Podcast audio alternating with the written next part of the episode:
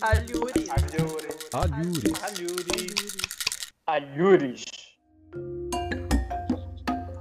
Olá, amigas e amigos do Alhures. As crises políticas e sanitárias não estão fáceis. Elas competem para ver qual afetará mais os brasileiros. Bem, nos resta buscar um pouco de alívio debatendo e conversando. Em nosso programa, ao contrário do Palácio do Planalto, vocês encontrarão informações com base em trabalho duro, pesquisa e estudo. Aqui quem fala é Flávio Benayon e hoje conversaremos com Felipe Nascimento. Ele é graduado em Letras e mestre em Linguística pela Universidade Federal de Pernambuco. É doutor também em Linguística pela Universidade Estadual de Campinas, tendo feito período sanduíche na Université Sorbonne Nouvelle, Paris 3, e estágio na Universidade de Buenos Aires. Foi professor substituto de Linguística na Universidade Federal de Itajubá e atualmente é professor efetivo do Instituto Federal do Sertão Pernambucano. Esse currículo não é mole não, né, gente? Fruto de muito estudo e muita luta. O governo inveja. Felipe, manda um oi pro povo. Oi, pessoal.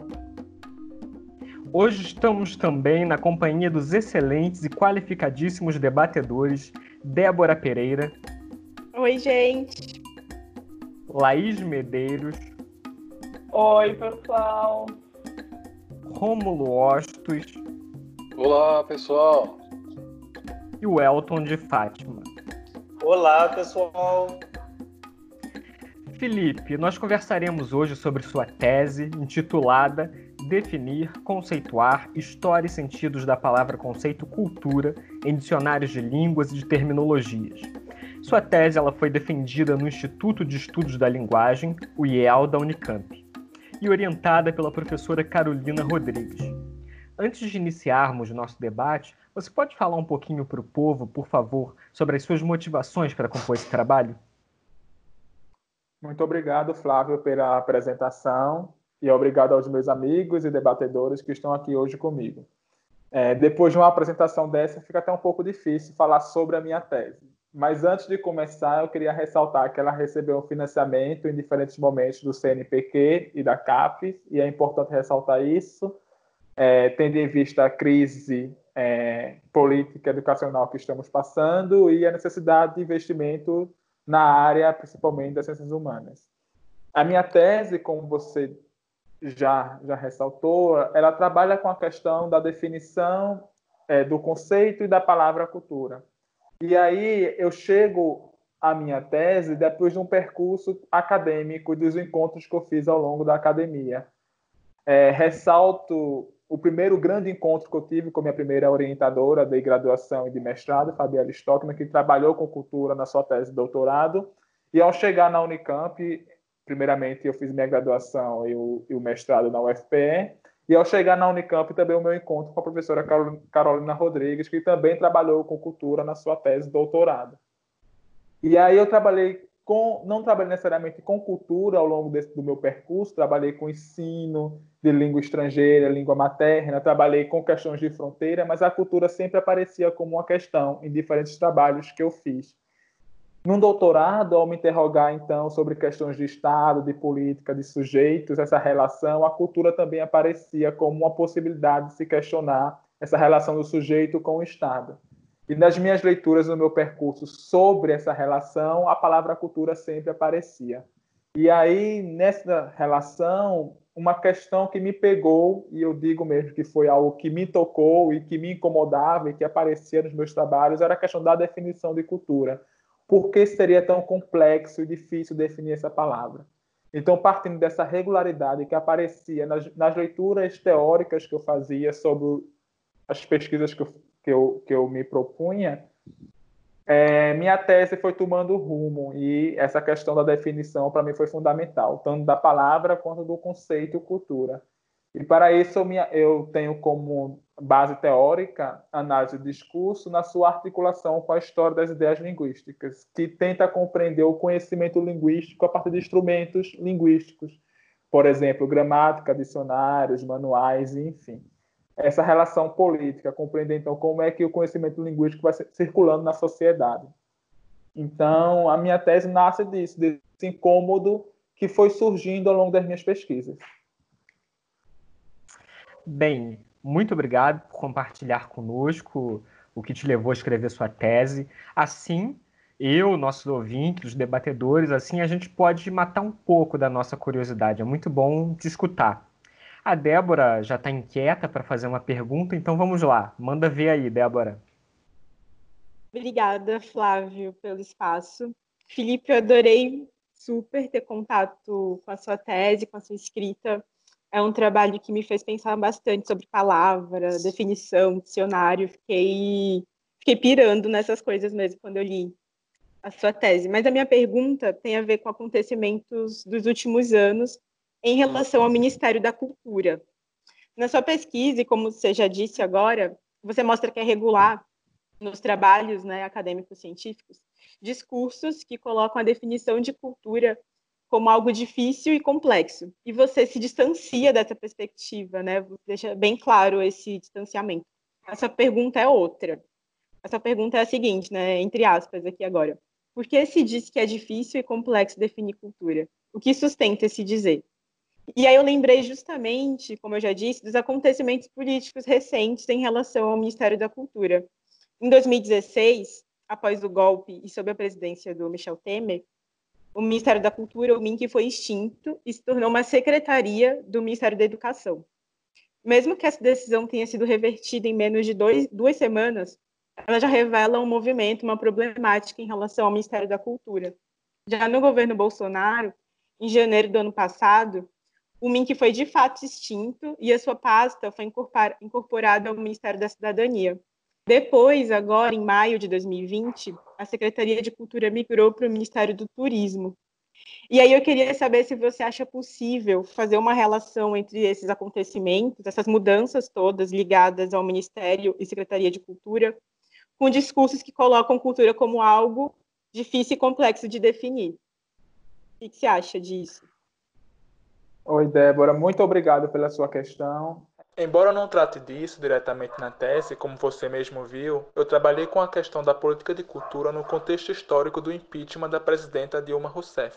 E desse momento em que a cultura é, ela passou a ser a margem do governo. Então, é, como você mesmo disse, houve o primeiro momento essa, essa incorporação da, do Ministério da Cultura na Secretaria de Cultura, e depois a, a, extinção, enfim, nesses últimos anos estamos passando por isso. Nesse exato momento que estamos aqui falando agora, acontece a exoneração da Secretaria de Cultura. E o, a Secretaria de Cultura está sem secretário de Cultura. Estamos hoje no dia 10 de junho.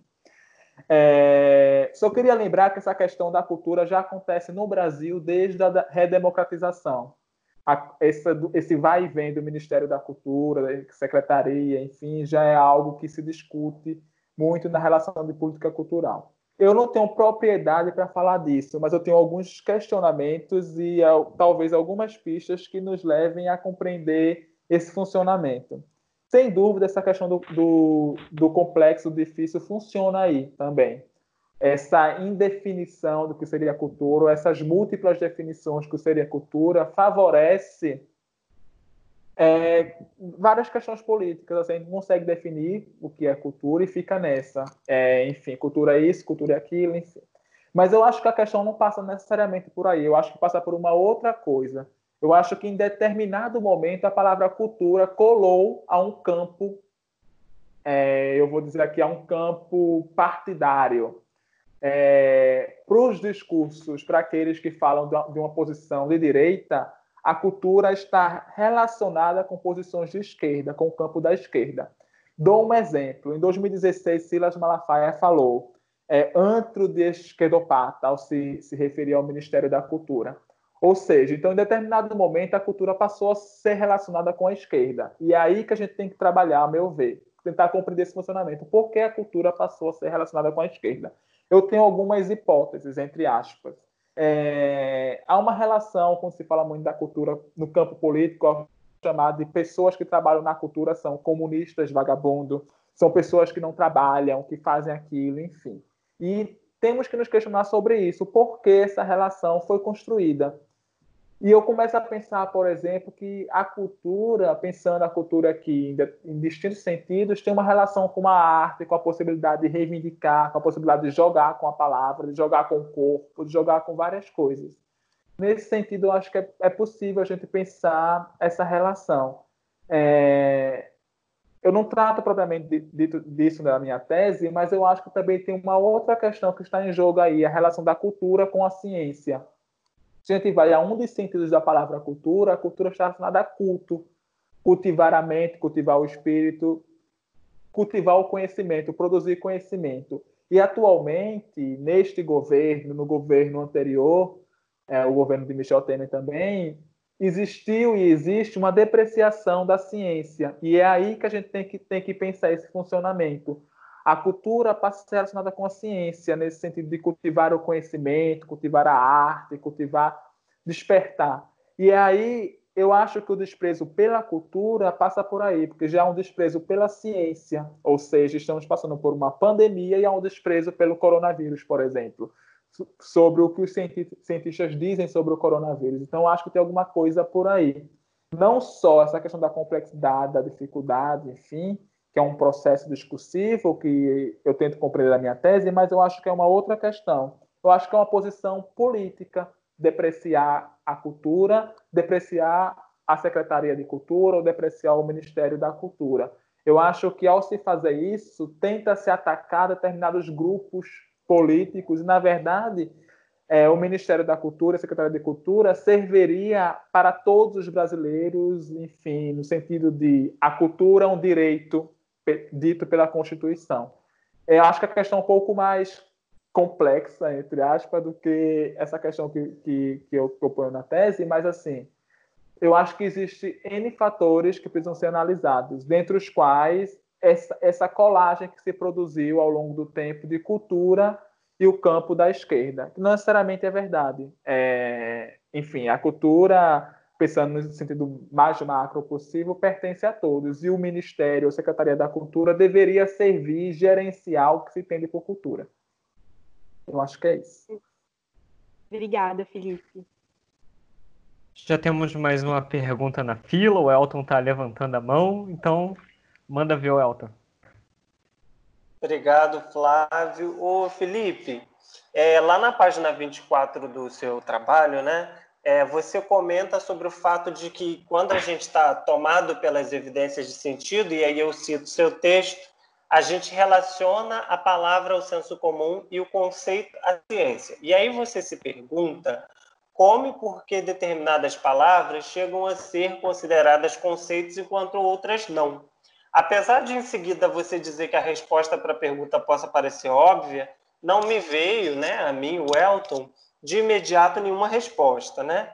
É, talvez seja pelo fato de que eu sou muito alheio aos estudos da cultura, né, de modo geral. É, então, pensando que talvez, né, possa ter alguém aí nos ouvindo né, que também esteja, assim como eu, um pouco alheio a esses estudos da cultura, eu queria que você comentasse, em linhas gerais, né, quais seriam essas possíveis respostas óbvias e, para além disso, o que importa mesmo né, é como essas obviedades, né, essas evidências, quando dessuperficializadas, te ajudaram a construir o seu trabalho. Oi, Elton, muito obrigado pela questão. É, eu estou entendendo aí obviedade por evidência. Eu acho que essa relação de palavra, língua, conceito, ciência é uma evidência. E ao longo da minha tese eu tento, tento trabalhar em cima dessas evidências, porque a análise do discurso faz muito isso, a teoria a qual eu me filio faz muito isso compreender esses funcionamentos, esses processos discursivos, para compreender essas evidências e tentar, como você mesmo disse, é, despersuficializar essa questão, a linguística, a formulação, para compreender esses processos discursivos. É, eu tento, eu vou dar um exemplo para você, não necessariamente essa questão é dos estudos culturais, ela pode, pode se aplicar a determinadas palavras, a outras palavras, essa relação da obviedade com sentido, palavra-conceito. Eu vou dar um exemplo que não é necessariamente a cultura, eu vou dar um exemplo da própria palavra palavra. A palavra é um termo, é um termo linguístico que a gente utiliza na linguística para classificar determinadas questões. Então, a palavra céu é uma palavra, a palavra lua é uma palavra, enfim. A gente, usuários da língua, sujeitos da língua ou outra designação que a gente prefira, ao utilizar as palavras na língua, a gente não se dá conta que são palavras. Mas isso, se a gente começa a questionar o que é uma palavra, é muito mais complexo e muito, vai muito além disso. Por exemplo, a palavra, o termo palavra, o conceito palavra, é uma construção grego-latina para classificar as línguas e descrever, descrever as línguas. E isso historicamente produziu é, uma classificação entre as línguas. Então, por exemplo, quando os, os europeus, os portugueses em especial, invadiram o Brasil e aqui chegaram, eles tiveram interesse em conhecer a língua do, dos nativos da região. E para isso utilizou-se a gramática grego-latina, que concebia a palavra de determinada forma.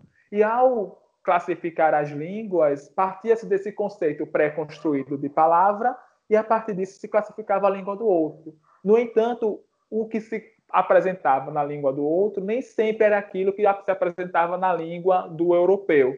Então aí se produzia o que a gente fala uma decalagem, ou seja, produzia-se uma hierarquização entre as línguas. A língua do colonizado estaria em falta e seria inferior em relação à língua do colonizador. E a língua do outro, por não apresentar essas mesmas categorias, era considerada insuficiente ou inferior. E aí produziu-se o quê? Uma inferiorização entre a classificação entre as línguas, entre superiores e inferiores, serem mais desenvolvidas ou menos desenvolvidas. E claro que, historicamente, as línguas europeias, não por acaso, foram consideradas mais desenvolvidas, ou seja, é um jogo político que está aí. Então, tomando esse exemplo, a categoria palavra, eu quero dizer o quê? Que essa relação palavra e conceito não é tão simples como a gente possa pensar, ou tão óbvia, tão evidente. Porque existe sempre um vai e vem. Determinados sentidos que circulam no cotidiano passam para o campo do científico, determinados é, conhecimento que são produzidos no científico passa para o cotidiano. Um outro exemplo seria a palavra coronavírus, por exemplo, que está circulando hoje na mídia e de modo geral, mas é uma palavra que vem, advém do campo é, do científico e hoje circula no cotidiano. E os sentidos, quando elas passam a circular no cotidiano, são múltiplos, ou seja, há um vai e vem entre o que seria palavra e o que seria conceito. Mas, via de regra, sim, existem palavras certo? E a partir disso gente pode dizer, existem palavras que apresentam sentidos especializados, que seriam é, os científicos, né, terminológicos, enfim. Existem palavras que apresentam sentidos que circulam no cotidiano de modo geral e que o sujeito falante não necessariamente reflete sobre ela, enfim, não se questiona sobre ela. É papel, então, do lexicógrafo, e mais do que isso, a partir da minha posição da análise do discurso, é, se questionar sobre essa obviedade, essa evidência. Em torno dos sentidos de uma palavra. Rômulo também já está empolgado, tem uma questão para fazer. Vamos lá. Vamos lá. Felipe, é, eu acho, enfim, a conversa nossa está sendo super esclarecedora até o momento aqui. É, e eu também sempre, quando acompanho o seu trabalho, enfim, de algum tempo já, é, sempre achei muito interessante, assim, né? sempre me chamava muita atenção, né? esse percurso e essa jornada pela compreensão é, da palavra cultura a compreensão discursiva dela, assim, né? É, pela leitura do, do seu trabalho, também fiquei muito curioso, e aí acho que também pode ser uma curiosidade dos nossos ouvintes, talvez os, mais os não especializados, é, de compreender né, o que seria essa compreensão de cultura pelo viés da lexicologia, é, e também essa compreensão discursiva da palavra cultura, né, que foi o seu empreendimento assim na é, na sua tese de certo modo, assim. Então eu queria que você colocasse essa diferença, falasse um pouquinho sobre esse percurso que você fez é, e também depois num segundo momento, assim, eu queria saber se ao longo é, do seu trabalho você consegue identificar em que momento que cultura e civilização, os sentidos de cultura e civilização acabaram se aproximando tanto, assim, né? É, que evento, que acontecimento foi esse, ou em que momento isso se deu, assim. Então, queria que você contasse um pouquinho para a gente. Oi, Rômulo, muito obrigado pela questão. Espero que eu continue esclarecendo um pouco as dúvidas de vocês. É, primeiramente, eu, eu queria falar que a lexicologia é um campo dos estudos da linguagem que é muito amplo. E, na verdade, há diversas formas de se fazer lexicologia. E hoje a lexicologia é um campo extremamente consistente na linguística, de maneira geral. E hoje há diversas formas. Há pessoas que trabalham com lexicologia na interface com computadores, lexicologia na perspectiva funcionalista, formalista, enfim. Seria isso, ou seja, é, pessoas que tentem fazer, é, trabalhar com léxico, e aí, de maneira geral, a lexicografia, que existe um, essa distinção, a lexicografia que é o ato de fazer, de trabalhar com o dicionário em si, pessoas que tentam compreender, então, é, diversas formas, a formulação, como se formula uma definição, se determinadas definições trazem exemplos, se não trazem exemplos, determinadas formulações, como essa formulação ela é construída, é, se são formulações, quando trazem exemplos, esses exemplos são exemplos é, forjados, ou são exemplos que vêm do campo literário, na sua maioria, ou são exemplos que vêm do campo da mídia, enfim. É, o trabalho com a lexicologia e com a lexicografia é muito amplo. É trabalhar com a palavra mesmo. E aí a lexicografia vai trabalhar com a palavra num dicionário, enfim. É muito amplo mesmo. A minha perspectiva se intitula, a professora Annie Orlando, ela vai dizer que é uma, é uma lexicografia discursiva. O que é isso? É trabalhar com, a, com léxico num dicionário, mas a partir de uma perspectiva discursiva, como você mesmo disse, que leve em consideração não só as questões sociais e políticas, mas além disso, quando a gente fala de posicionamentos é, do sujeito que está ali falando, que se constrói numa rede de memória, e aí são outras questões que vêm que vem auxiliar e fazer que a gente trabalhe a partir dessa perspectiva. E aí a gente entende o dicionário como um discurso, assim como qualquer outro discurso, assim como um texto jurídico, assim como é, um, um, texto midiático, o dicionário é discurso. E sendo discurso, há posições, sujeitos ali funcionando. Então é nessa perspectiva que a gente se diferenciaria de outras perspectivas lexicográficas ou lexicológicas. Então é nesse sentido. É, e aí, só para tentar fazer essa relação, você mesmo fala que em algum momento eu falo dessa aproximação entre cultura e civilização.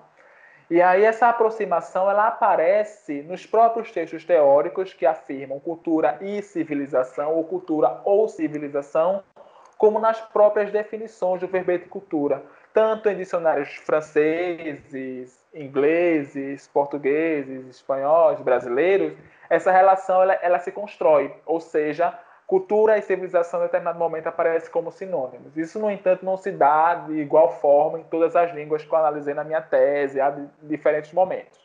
Mas eu, eu posso marcar historicamente essa relação com o iluminismo, a Revolução Francesa, na França em especial, essa relação com a civilização ela aparece mais fortemente. E aí, determinados historiadores e cientistas sociais vai falar essa relação entre cultura e civilização. E constrói-se um discurso que fala que a cultura estaria mais relacionada com o que se pensava na Alemanha, é, na relação com a nação, com o local, enquanto civilização com a França, com o universal, o ideal francês de universalidade. Enfim, existe essa discursividade também que aí funciona e que eu trabalho um pouco na minha tese.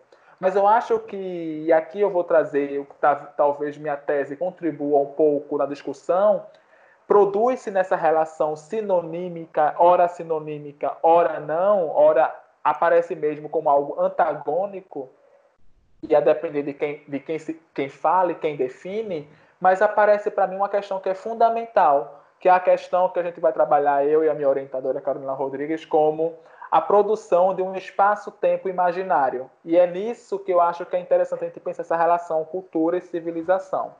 Por exemplo, existe uma relação sinonímica, ora cultura e civilização é a mesma coisa, não existe distinção, ora são é coisas completamente diferentes.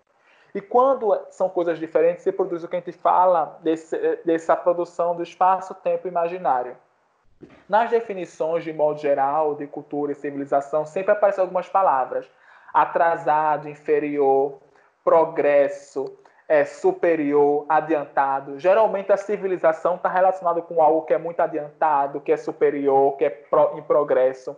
E às vezes nas definições de cultura aparece a palavra atrasado, inferior, e também aparecem as palavras progresso, é, superior, adiantado. Ou seja, se a gente pensa, principalmente nos dicionários terminológicos, vai ser produzindo aí uma linha imaginária. E aí que o analista do discurso trabalha com o discurso, às vezes não é a intenção, né? nem sempre é a intenção, na maioria das vezes não é a intenção de quem faz a definição fazer isso, mas se produz isso a partir dos discursos ao qual essa pessoa se filia, esse sujeito se filia. Produz essa linha imaginária que determinadas formas de vida, que seria a cultura, estariam atrasadas, seriam inferiores, com determinadas formas de vida seriam civilizadas, superiores, adiantadas. Ou seja, construiu-se uma linha imaginária no, na qual determinadas formas de vida, cultura, seriam atrasadas e outras superiores. Não por acaso, novamente, a superior é a europeia. Ou seja, produz-se um discurso, uma discursividade na qual as formas de vida mais atrasadas seriam as indígenas, por exemplo. Ou seja, essa linha imaginária tem um porquê. O que a minha orientadora, Carolina Rodrigues, vai falar sobre, que ela vai dizer que é essa memória urbana. E essa linha imaginária, esse espaço-tempo imaginário, se produz em relação à cidade. Como as formas de vida, a cultura indígena, de maneira geral, bem entre aspas aqui, não apresentam as características da cidade, por exemplo, ela seria atrasada. Enquanto, por exemplo, as formas de vidas europeias, de modo geral, apresentam características da cidade, da civilização, do adiantamento, do progresso, estaria mais próximo da relação com a cidade, ela seria superior, adiantada. E essa discursividade ela vem, vai sendo construída e ela, vai, ela aparece nas definições de, de, cultura no dicionário de língua, assim como nas definições de cultura no dicionário terminológico. É a intenção do lexicógrafo fazer isso? Não necessariamente. É, mas é a posição que ali aparece. E essa posição tem consequências, e consequências graves na construção do conhecimento, por exemplo, que classifica sociedades distintas que têm histórias distintas a partir de um único parâmetro, a civilização europeia. Então é basicamente nisso que a gente vai trabalhando e vai desvendando isso. Isso pode ser algo já meio que dado nas ciências sociais, de modo geral, mas a gente consegue observar isso na formulação linguística no trabalho minucioso de analisar cada definição, e, enfim, observar como essas posições vão estar em jogo nessa linha imaginária, nessa construção de um progresso. Não sei se eu respondi, mas eu tentei sintetizar um pouco. Se não respondeu, responde a mim então, aqui, ó, Felipe, porque eu acho que se relaciona um pouco com essa linha imaginária que tu estava falando. Primeiro, eu quero te agradecer pela tese. Eu ainda não terminei de ler, vamos Vamos combinar que é um trabalho de fôlego, né? Exige algum tempo para leitura. Mas estou aprendendo muito com a leitura. E mais ainda com, com a nossa conversa agora. Eu queria falar de uma questão que tu aponta lá na introdução. Eu não sei se tu volta a ela depois que eu não cheguei na parte que tu volta, se tu voltar. Mas na introdução, tu retoma autores que afirmam que cultura está entre as palavras mais difíceis de definir. E um deles afirma que a mais difícil é natureza. Na, na sequência, tu argumenta que tanto a cultura quanto a natureza são mobilizadas para silenciar o aspecto político de práticas, quando se diz que tal coisa é natural ou cultural. Eu não sei se a tua pesquisa chega nesse assunto, mas a gente pode ver no cotidiano natureza e cultura sendo mobilizadas de forma positiva. Tal e tal coisa é ou natural ou cultural, ou ainda tem aquele que quanto mais próximo da natureza está um sujeito, menos cultura ele vai ter. E por aí vai, principalmente se a gente olha para os processos de colonização, como quando tu fala dos dicionários que foram produzidos aqui no Brasil. Então, tudo isso é para te perguntar como que na tua pesquisa natureza e cultura se relacionam? Se elas figuram como um paro positivo nos dicionários de língua e nos terminológicos, ou se elas têm uma relação de algum outro tipo. Oi, aí, obrigado. É, de fato, é uma tese longa, tem quase 400 páginas, enfim, eu entendo perfeitamente o fato de você não ter conseguido é, terminar a leitura, mas eu recomendo a, a leitura de modo geral. É, sim, é, essa questão da natureza e da cultura é uma questão que aparece basicamente da questão iluminista, esse corte que se produz, na verdade, nenhum, nenhum corte, esse prolongamento que se produz da natureza e da cultura. E nos textos teóricos aparece como oposição, como tu bem enfatizaste no, na, na, tua, na tua pergunta. É uma questão que é muito cara para mim, não trabalho diretamente com ela na, na tese, não é, não é, um dizer que aparece, há um apagamento, inclusive eu aponto isso na, mais próximo da conclusão, que é um apagamento da palavra natureza na definição de cultura. Quase não se fala a palavra natureza, mas existe uma relação entre essas duas palavras, que é uma relação que é posta pelo próprio iluminismo, iluminismo francês, de modo geral. Aí eu, no, na introdução, eu aponto para um questionamento. Eu, não é à toa, não me parece ser apenas questões do acaso, que seja cultura e natureza, que sejam as palavras que sejam as mais difíceis, complexas, ou que seja de ser definida. Porque aí são as duas palavras que hoje, a meu ver, são mobilizadas para apagar questões políticas, como tu mesmo apontou. Por exemplo, se antigamente Deus e a religião eram argumento para se dizer isso foi Deus que quis, então vai ser assim, hoje isso ainda continua nessa questão do Deus, ah, Deus quis assim, então não tem como mudar, a gente se conforma. Hoje a questão da natureza e da cultura são essas, esses argumentos que são reivindicados para se dizer que uma coisa não é política. Então, por exemplo, reivindica, reivindica questões biológicas para falar de gênero, por exemplo. Então, assim, nasceu assim, vai ser assim, a natureza, o biológico, ou questões culturais. Não é a tradição, ele é machista porque foi criado assim. Quando, na verdade, é uma prática política. Ou seja, eu quero apontar aí na introdução algo que eu menciono ao longo da tese, mas não trabalho propriamente com isso, que natureza e cultura são argumentos que apagam o político, as práticas políticas não necessariamente é o biológico que predetermina. O biológico está aí, certo? Mas é as práticas políticas que vão definir se o sujeito ele é o que ele quer ser. Na história, enfim, é outras relações que são produzidas. Então, esse par natureza e, e cultura, ele é extremamente discutido nas ciências sociais, mas eu acho que é nas discursos hoje em dia, nosso campo teórico, está fazendo um esforço de compreender o que é a cultura, e não por acaso. Produziu-se por muito tempo um prolongamento do que seria natureza, que seria a cultura, ou seja, as relações sociais seriam lidas como relações naturais, um prolongamento entre natureza e cultura. Relações sociais são relações naturais. E, na verdade, nas discussões apontadas, e vai dizer que não, assim como o materialismo de forma geral.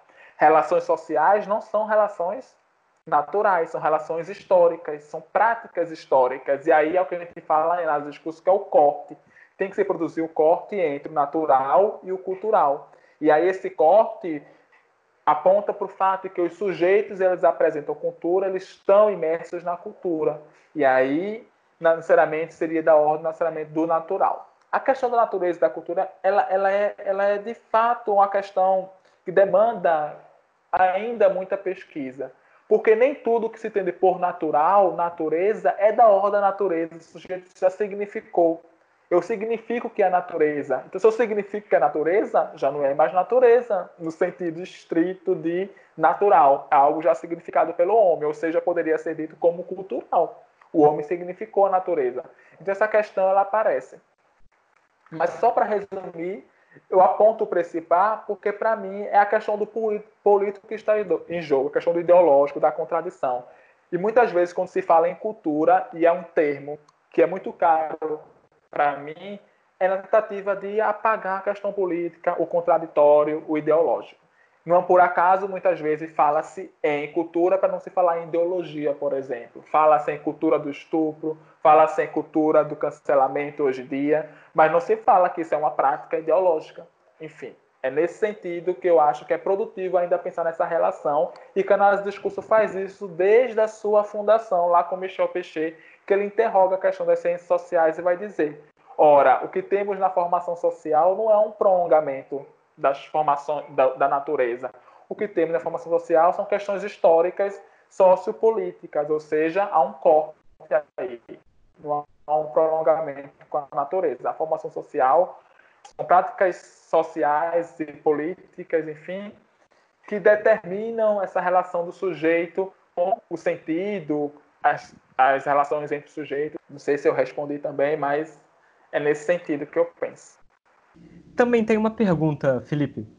Você aponta para um apagamento do político que funciona na palavra cultura. A Laís, inclusive, citou isso na pergunta dela agora há pouco. Você também falou alguma coisa a respeito. Por exemplo, em falas como faz parte da cultura, tenta-se neutralizar práticas que são políticas, ideológicas. Você explicita esse funcionamento ao citar sua orientadora de Pernambuco, a Fabiela Denardi, no seguinte trecho. Abro citação.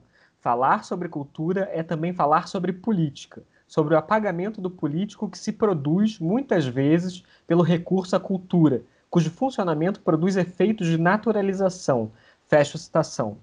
Eu queria entender um pouco mais a relação entre cultura e político. Toda prática cultural é uma prática política?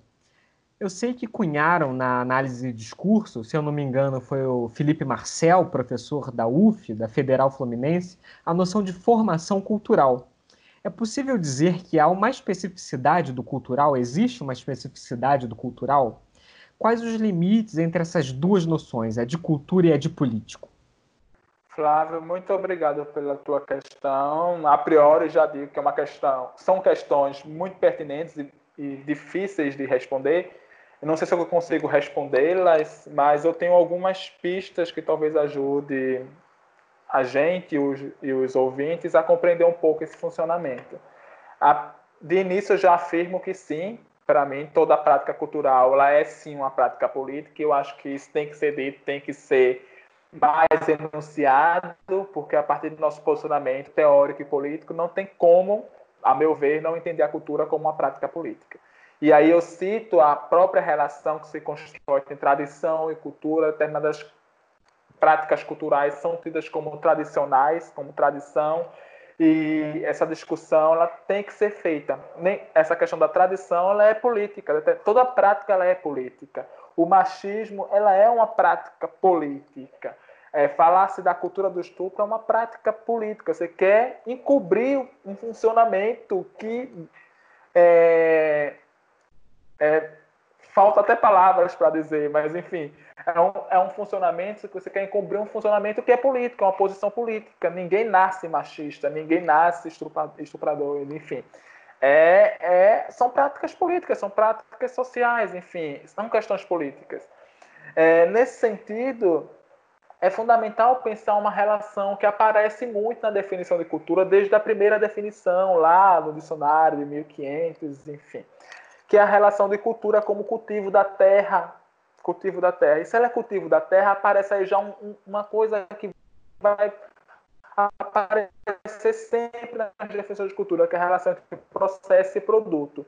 Tem algo que cultiva, o homem, o cultivo, e os da terra, o produto, o cultivado, ou seja, uma relação entre processo e produto. Quando fala sem cultura, tende-se a falar do produto da cultura, da tradição como um produto, é, determinada, determinada é, instrumento é cultural pelo produto, sempre enfatiza-se o produto e apaga-se o processo. Ao apagar o processo, é aí que apaga-se as práticas sociopolíticas, enfim. Enfoca-se no produto, que é aquilo que o próprio Felipe Marcelo vai falar que é o efeito cultural. Seria isso da ordem do produto, é o efeito, certo? Da, da cultura, o efeito cultural. E apaga-se o processo. Interessa para mim compreender esse processo. Embora eu trabalhe nessa relação processo e produto, porque para mim é uma relação que significa a cultura, mas eu acho que é esse processo que tem que ser enfatizado. A cultura é um processo. Sendo um processo, ela é histórica. Então, tudo que a gente entende por cultura, esse efeito cultural, a cultura brasileira, a cultura portuguesa, a cultura europeia, a cultura indígena, o que seja, é um efeito, certo? Que a gente, que a gente consegue enxergar além, muito além disso, existem outras questões, que é da ordem do processo. E aí é nesse sentido que eu tento entender a cultura como formas de vida. E aí eu me aproximo de uma definição pouco trabalhada pela minha orientadora Carolina Rodrigues, que ela entende a cultura como materialidade da ideologia no espaço-tempo determinado. Ela trabalhou pouco essa noção, essa definição, mas eu acho que ela aqui ela cabe para definir um pouco essa relação entre cultura e político. A cultura, para mim, as culturas são formas de vida. E essas formas de vida elas variam, não são as mesmas. Cada sociedade, cada formação social tem a sua forma de vida. E nessa formação social, vai, a ideologia vai se materializar culturalmente de formas distintas, ou seja, nas coisas. Então, a forma que eu me visto, a minha roupa, ela é cultural. Ela, de alguma forma, é da ordem do cultural, porque eu visto um calção, é, uma saia curta, uma saia longa, é, enfim, é, é, uma regata, uma não regata, o jeito, os gestos, enfim, o gosto, o paladar, o olfato, tudo isso são construções culturais da ordem do processo que se apaga, se enfatiza o produto. E aí, de alguma forma, é a materialização da ideologia mesmo. São práticas. A ideologia, a ideologia é um funcionamento, a ideologia é prática também. Então, nesse sentido que eu entendo, essas formas de vida se materializam, são materializações da ideologia mesmo, assim. Nesse sentido, embora eu ache que tenhamos que trabalhar um pouco mais nessa noção, nessa perspectiva discursiva, materialista, eu acho que é um bom, um bom viés para se pensar. E é nesse sentido que eu relaciono o cultural com o político. Acho que eu já enfatizei um pouco, mas eu acho que é bom pensar esse político como o contraditório, a, a, a cultura como esse lugar do contraditório mesmo, da contradição, não algo estanque, não algo só como resultado. E é muitas vezes esse resultado, esse algo estanque, que as políticas culturais, de modo geral, trabalham. Pensar no processo, no sujeito que está produzindo e fazendo parte da cultura, nessa relação. E aí essa, essa questão do político é fundamental porque a partir da nossa perspectiva é uma perspectiva materialista. Então essa questão do ideológico ela tem que aparecer. Ela, ela, ela é fundamental para a gente. Então nessa relação que eu venho trabalhando. E para mim, eu não sei te dizer, Flávio, neste momento, se a cultura tem algo específico. Como você perguntou, a da noção de formação cultural que o Felipe Marcelo trabalha. É uma, é uma, uma noção extremamente produtiva mas ainda pouco trabalhada. Eu acho que a, a noção em si nos ajuda a pensar determinadas coisas, mas ela ainda foi pouco trabalhada. Eu não sei dizer se a cultura tinha algo específico da cultura. Eu acho que existe uma materialidade específica para se pensar a cultura. Mas a cultura ela aparece em distintas materialidades. A cultura, de alguma forma, ela é também discurso, ela se materializa em diferentes ordens, ela se materializa na própria língua ela se materializa nas coisas, ela se materializa no meu jeito de andar, enfim, de uma, de uma forma social, o jeito de falar, a entonação, o que pode e o que não pode ser dito. Ou seja, a cultura se materializa em muitas coisas. Então, não sei dizer se eu conseguiria falar em algo específico. Mas todas essas materializações que são ideológicas, elas são políticas. Ou seja, a cultura tem que ser pensada na ordem do político. Não sei se respondi, mas enfim, acho que eu dou pistas de como se pensar essa relação. Sim, sem dúvida. Bem, Felipe, muito obrigado por sua participação em nosso programa, nesse debate tão rico. Muito bom poder ler e saber um pouco mais sobre sua tese, muito bom escutar um pesquisador que pensa a cultura a partir da análise do discurso, a cultura em relação ao político, à contradição. Muito obrigado. Eu que agradeço, Flávio, e aos ouvintes que estão nos ouvindo. Obrigado também aos debatedores pelas valiosas questões e até o nosso próximo programa. Valeu! Tchau, pessoal! Tchau! Alhures!